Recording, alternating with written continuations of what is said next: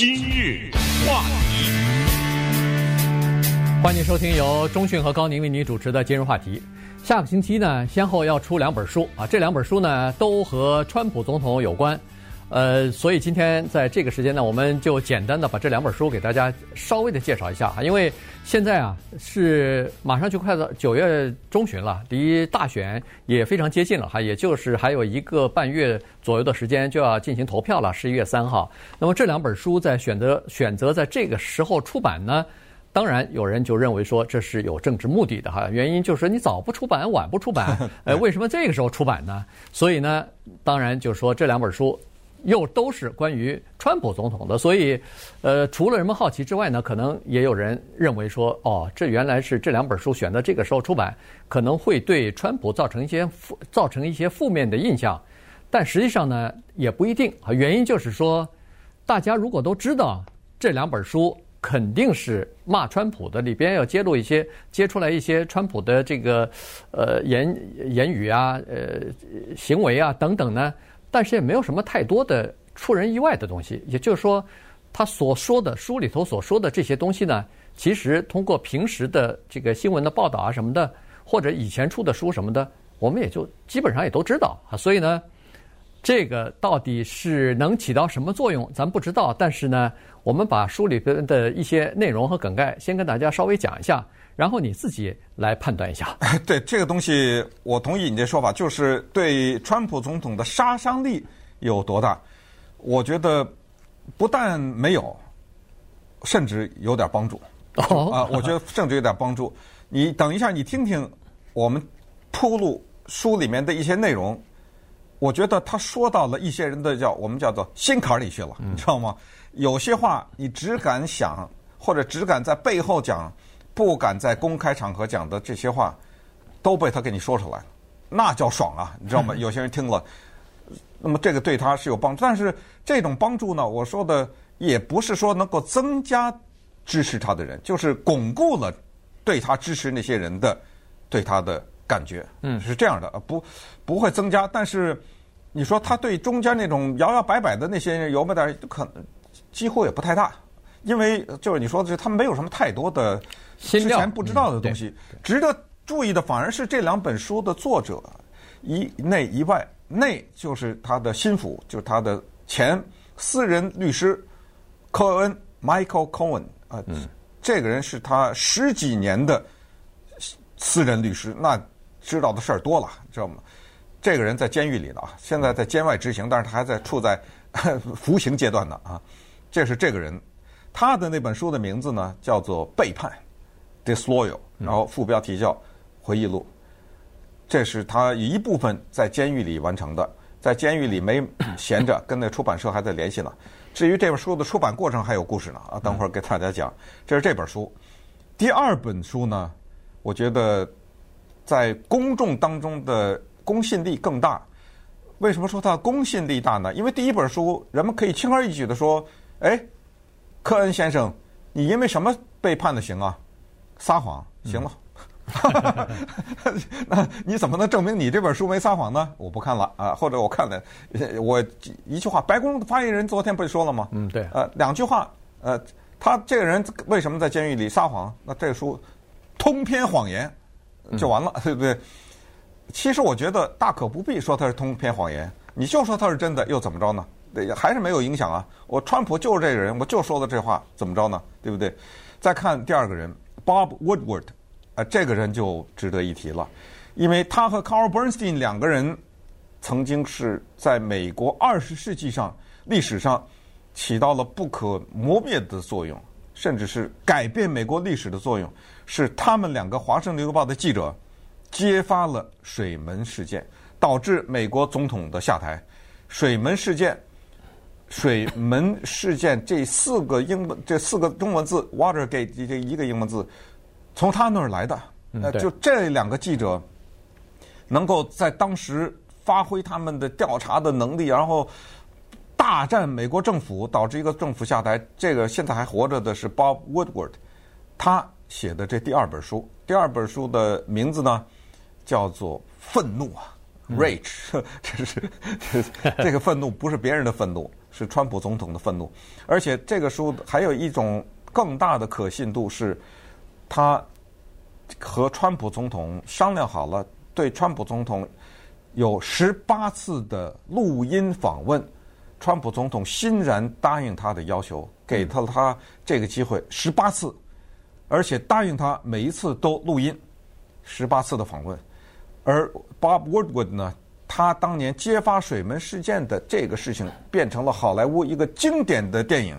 经典一个是这个事件的本身，再一个就是他的电影技术和电影的本身都是非常成功，叫做《总统的全班人马》（All the President's Men），由当年相当于现在的 Brad Pitt 的那个好莱坞的金童，那那个 Robert Redford 扮演他。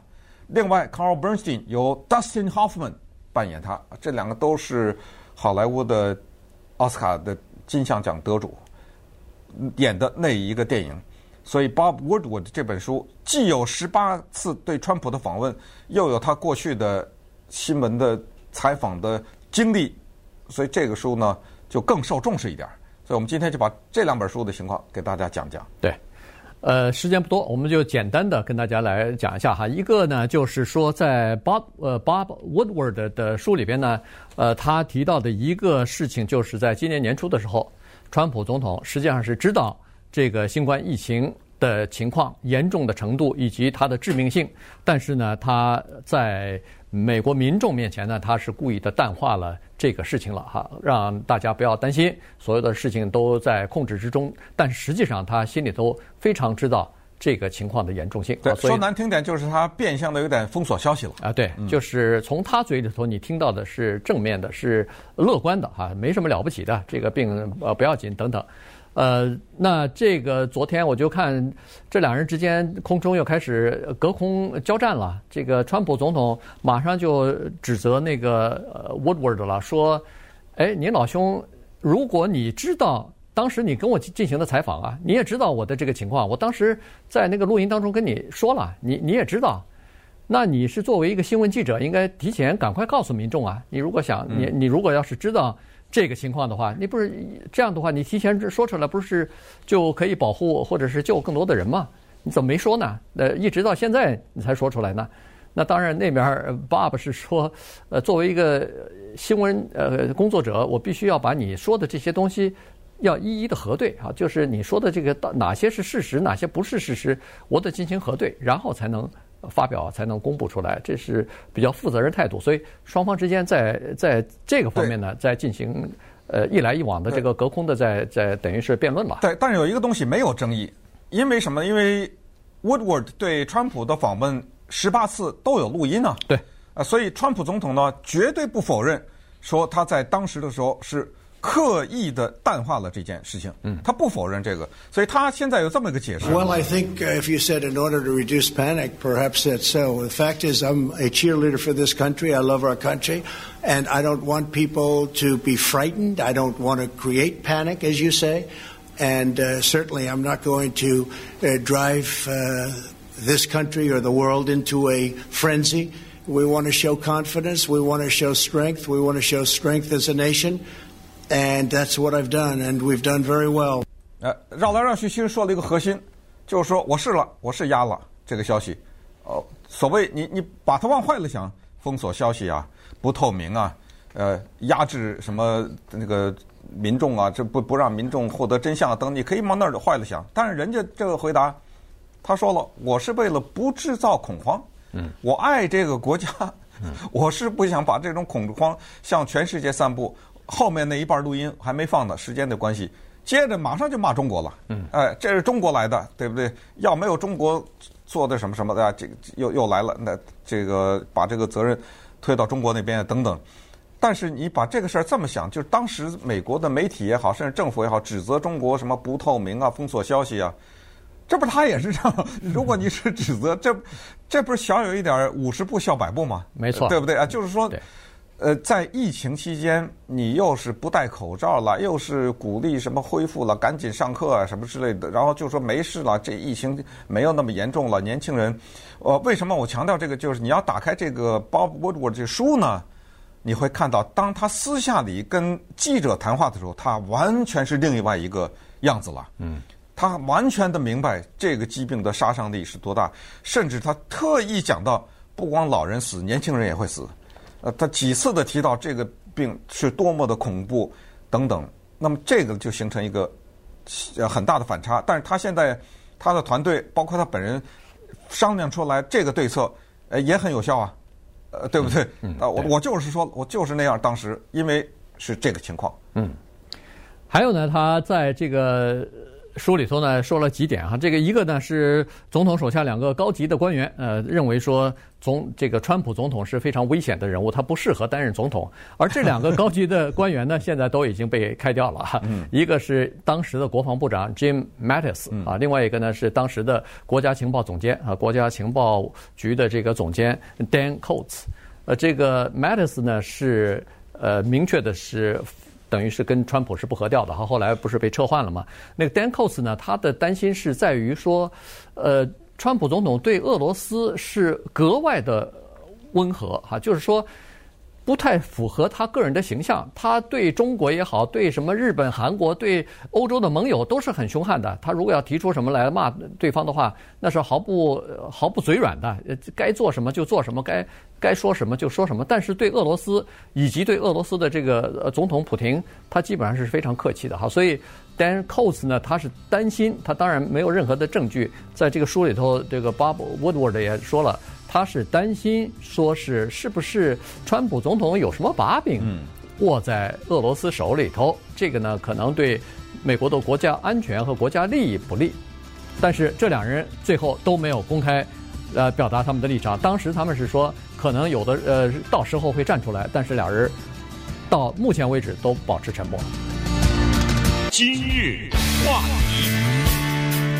欢迎继续收听由中讯和高宁为你主持的今日话题。这段时间跟大家讲的呢是两本书，下个星期呢前后就要出版了。一本呢就是这个华盛顿的邮报的资深记者 Bob Woodward 哈，他的这本书《Rage》愤怒。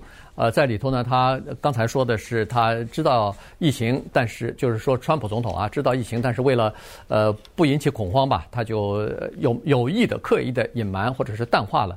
呃，这个疫情的危险性和传播性以及致死命呃致死性，好，所以呢，这是一点。另外一点，他就是说，对军方的高级将领他是非常不满意的，而且是恨不得是要痛骂的哈。原因就是他认为说，美国的高级将领啊，基本上都是。恨不得是站在了盟军盟友的那一边啊！他具体指的例子呢，就是在南韩。他说：“我们为了保护南韩，为了南韩的防卫，我们美国吃了很大的亏，又这个派部队到南韩去，又替他们这个出钱等等。”他说：“实际上这个是不对的哈，这个是川普总统的说法。然后呢，他是说这个美美军的将领呢，简直就是他。”照他的话说，都是傻瓜，就是在这方面呢，他们根本不考虑，呃，美国的这个花费啊等等。最后呢，他也说到了和呃这个北韩的金正恩的这个关系啊，他而且还把他跟金正恩两个人相互之间的信件拿出来给呃 Bob 呃 Woodward 来看。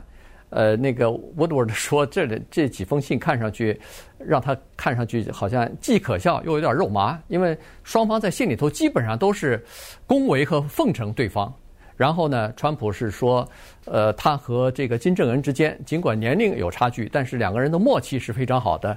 他举了一个形容词，他举了一个例子形容，就是说，的川普说，当你碰到一个女人，在一秒钟之内，你就知道。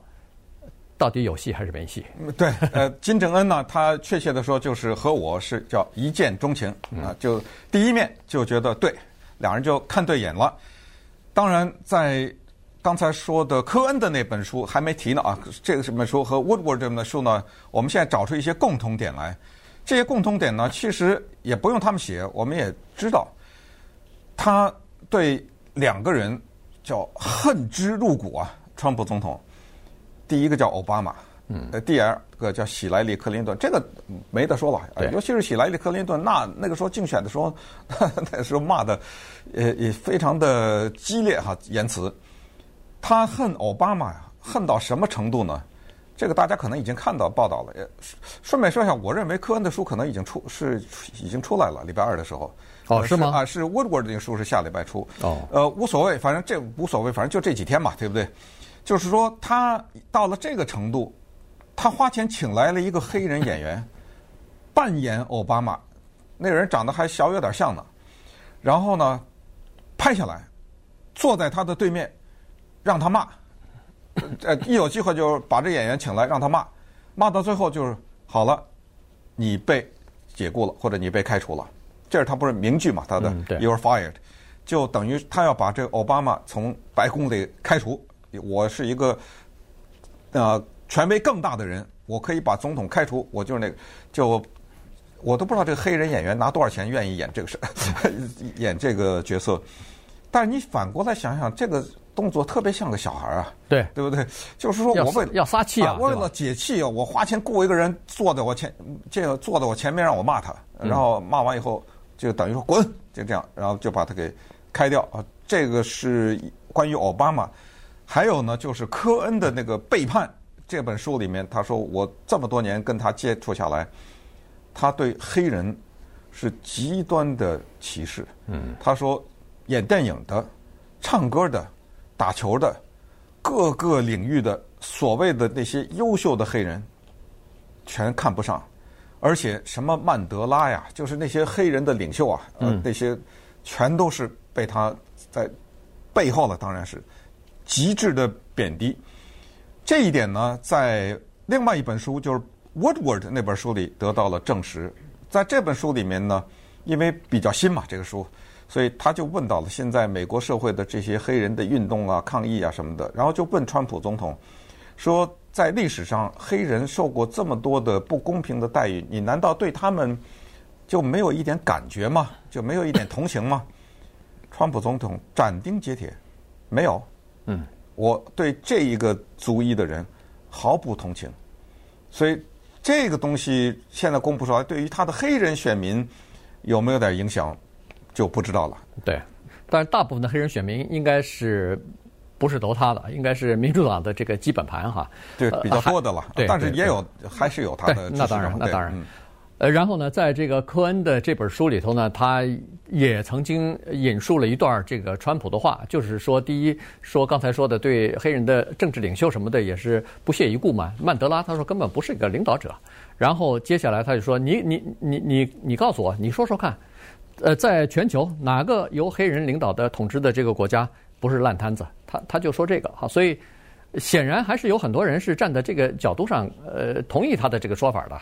所以呢，这个是科恩的这个一个说法哈。另外一个呢，就是科恩还是说了，在这个二零一六年呃大选期间呃的一些事情，呃，其中大家都知道的，为此他也坐牢的，就是呃封口费的问题哈。这个给那个。Stormy Daniels 封口费的这个问题，他和呃川普集团里边的那个呃他们公司的呃律师啊，然后双方来讨论怎么样给这个封口费，呃，然后从哪个账里头走，然后等等这些事情呢，他在这本这个回忆录当中呢都有详细的描述。嗯，对，其中有一个关于 Ted Cruz 那个挺有意思的啊，对，因为 Ted Cruz 呢，当时在共和党当中是一个他的算是一个比较强劲的。对竞争对对手，所以当时他们在开会就商量怎么把这个 Ted Cruz 干掉。后来他们编了个故事，就是说从 Ted Cruz 他爸爸那儿找点麻烦，因为 Ted Cruz 是从古巴来的，嗯、呃，他等于算是古巴移民第二代吧。对，但是他们就编了故事说 Ted Cruz 的他爸爸呢，当时牵涉到了一个阴谋当中，这个阴谋就是刺杀美国总统 Kennedy。当然。Kennedy 最终是被刺杀成功了，对不对？对。呃，也知道是谁打的那一枪，但是在背后的那些人，那就是历史之谜了，对不对？嗯。现在就是说，Ted Cruz 他爸爸是 是那个背后策划的人，是说，我不知道这招有效没有，反正最后反正 Ted Cruz 是下去了，对不对？